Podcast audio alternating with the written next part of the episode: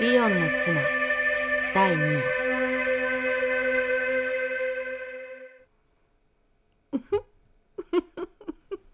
思わず私は吹き出しました。理由のわからないおかしさがひょいっとこみ上げてきたのです。慌てて口を押さえておかみさんの方を見るとおかみさんも妙に笑ってうつむきました。それからご亭主も仕方なさそうに苦笑いして「いや全く笑い事ではないんだがあまり呆れて笑いたくもなります」実際あれほどの腕前を他のまともな方面に用いたら大臣にでも博士にでも何でもなれますよ。私ども夫婦ばかりでなくあの人に見込まれてすってんてんになってこの寒空に泣いている人間が他にもまだまだある様子だ。現にあのあきちゃんなど大谷さんと知り合ったばかりにいいパトロンには逃げられるしお金も着物もなくしてしまうし今はもう長屋の汚い一部屋で小じきみたいな暮らしをしているそうだが実際あのあきちゃんは大谷さんと知り合った頃には浅ましいくらいのぼせて私たちにも何かと不意調していたものです。第一、ご身分がすごい。四国のある殿様の別家の大谷男爵の次男で、今は踏み持ちのため感動せられているが、今に父の男爵が死ねば、長男と二人で財産を分けることになっている。頭が良くて天才というものだ。21で本を書いて、それが石川啄木という大天才の書いた本よりももっと上手で、それからまた十何冊だかの本を書いて、年は若いけれども日本一の詩人ということになっている。おまけに大学者で学習院から一高、帝大と進んでドイツ語、フランス語。いやもう恐ろしい。何が何だか、あきちゃんに言わせるとまるで神様みたいな人で、しかしそれもまたまんざらみな嘘ではないらしく、他の人から聞いても、大谷男爵の次男で有名な詩人だということに変わりはないので、こんなうちのばばあまでいい年をして、あきちゃんと競争してのぼせ上がって、さすがに育ちのいいお方はどこか違っていらっしゃる、なんて言って、大谷さんのおいでを心待ちにしている低たらくなんですからたまりません。今はもう家族もへったくれもなくなったようですが、終戦前までは女を口説くにはとにかくこの家族の感動息子という手に限るようでした。変に女がクワッとなるらしいんです。やっぱりこれはその今流行りの言葉で言えば奴隷根性というものなんでしょうね。私なんぞは男のそれもすれからしと来ているものでございますからたかが家族のいや奥さんの前ですけれども四国の殿様のそのまた分家のおまけに次男なんてそんなのは何も私たちと身分の違いがあろうはずがないと思ってますしまさかそんな浅ましくクワッとなったりなどしやしません。ですけれどもやはりなんだかどうもあの先生は私にとっても苦手でしてもう今度こそどんなに頼まれてもお酒は飲ませまいと固く決心していても追われてきた人のように意外の時刻にひょいっと現れ私どもの家へ来てやっとほっとしたような様子をするのを見るとつい決心も鈍ってお酒を出してしまうんです。酔っても別にバカ騒ぎをするわけじゃないしあれでお勘定さえきちんとしてくれたらいいお客なんですがね。自分で自分の身分を吹聴するわけでもないし、天才だのなんだのと、そんな馬鹿げた自慢をしたこともありませんし、あきちゃんなんかが、あの先生のそばで私どもにあの人の偉さについて報告したりなどすると、僕はお金が欲しいんだ。ここの感情を払いたいんだ。とまるっきり別なことを言って座をしらけさせてしまいます。あの人が私どもに今までお酒の代を払ったことはありませんが、あの人の代わりに、あきちゃんが時々支払っていきますし、またあきちゃんの他にも、あきちゃんに知られては困るらしい内緒の女の人もありまして、その人はどこかの奥さんのようで、その人も時たま大谷さんと一緒にやってきまして、これもまた大谷さんの代わりに過分のお金を置いていくこともありまして。私どもだって商人でございますから、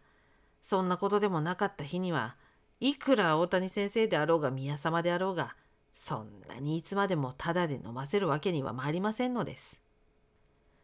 けれども、そんな時たまの支払いだけではとても足りるものではなく、もう私どもの大損で、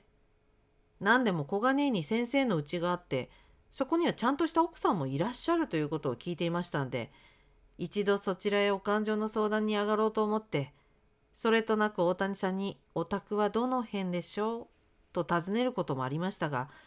すぐ感づいて、ないものはないんだよ。どうしてそんなに気をもむのかね？喧嘩別れは損だぜ。などと嫌なことを言います。それでも私どもは何とかして先生のお家だけでも突き止めておきたくて23度後をつけてみたこともありましたがそのたんびにうまく巻かれてしまうのです。そのうちに東京は大空襲の連続ということになりまして何が何やら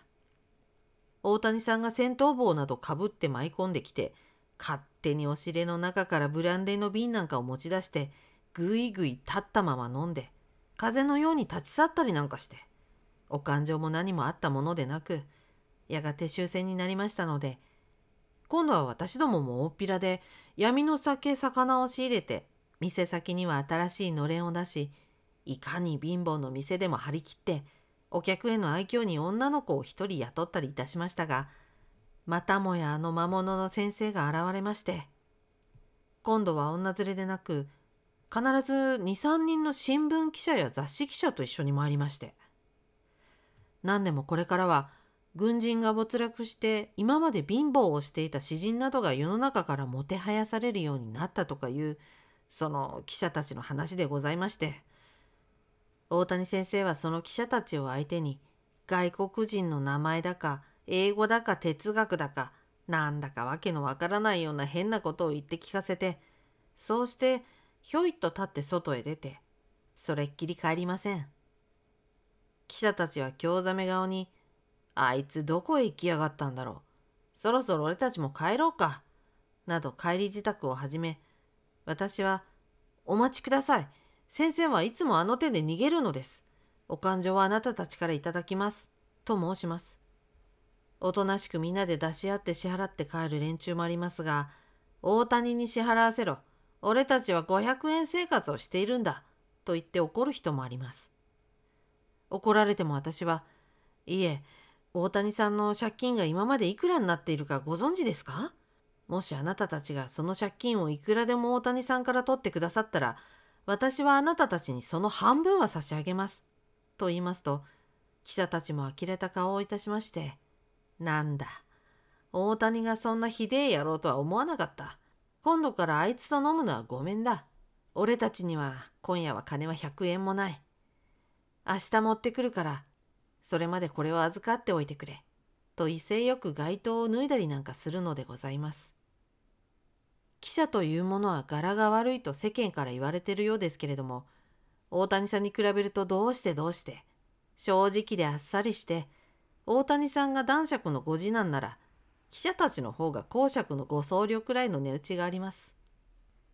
大谷さんは終戦後は一段と酒量も増えて人相が険しくなりこれまで口にしたことのなかったひどく下品な冗談などを口走りまた連れてきた記者をやにわに殴ってつかみ合いの喧嘩を始めたりまた私どもの店で使っているまだ二十歳前の女の子をいつの間にやら騙し込んで手に入れてしまった様子で私どもも実に驚き全く困りましたがすでにもうできてしまったことですから泣きに入りのほかはなく女の子にも諦めるように言い含めてこっそり親子のもとに返してやりました。大谷さん、何ももう言いません。拝むからこれっきり来ないでください。と私が申しましても、大谷さんは闇で儲けているくせに人並みの口を聞くな。僕は何でも知ってるぜ。とゲスな脅迫がましいことなどを言いまして、またすぐ次の晩に平気な顔をしてまいります。私どもも大戦中から闇の商売などしてその罰が当たってこんな化け物みたいな人間を引き受けなければならなくなったのかもしれませんがしかし今晩のようなひどいことをされてはもう詩人も先生もへったくれもない泥棒です。私どものお金を5,000円盗んで逃げ出したんですからね。今はもう私どもも仕入れに金がかかってうちの中にはせいぜい500円か1,000円の現金があるくらいのものでいや本当の話売り上げの金はすぐ右から左へ仕入れにつぎ込んでしまわなければならないんです。今夜私どものうちに5,000円などという大金があったのはもう今年も大晦日が近くなってきましたし私が常連のお客さんのうちを回ってお勘定をもらって歩いてやっとそれだけ集めてまいりましたのでしてこれはすぐ今夜にでも仕入れの方に手渡してやらなければ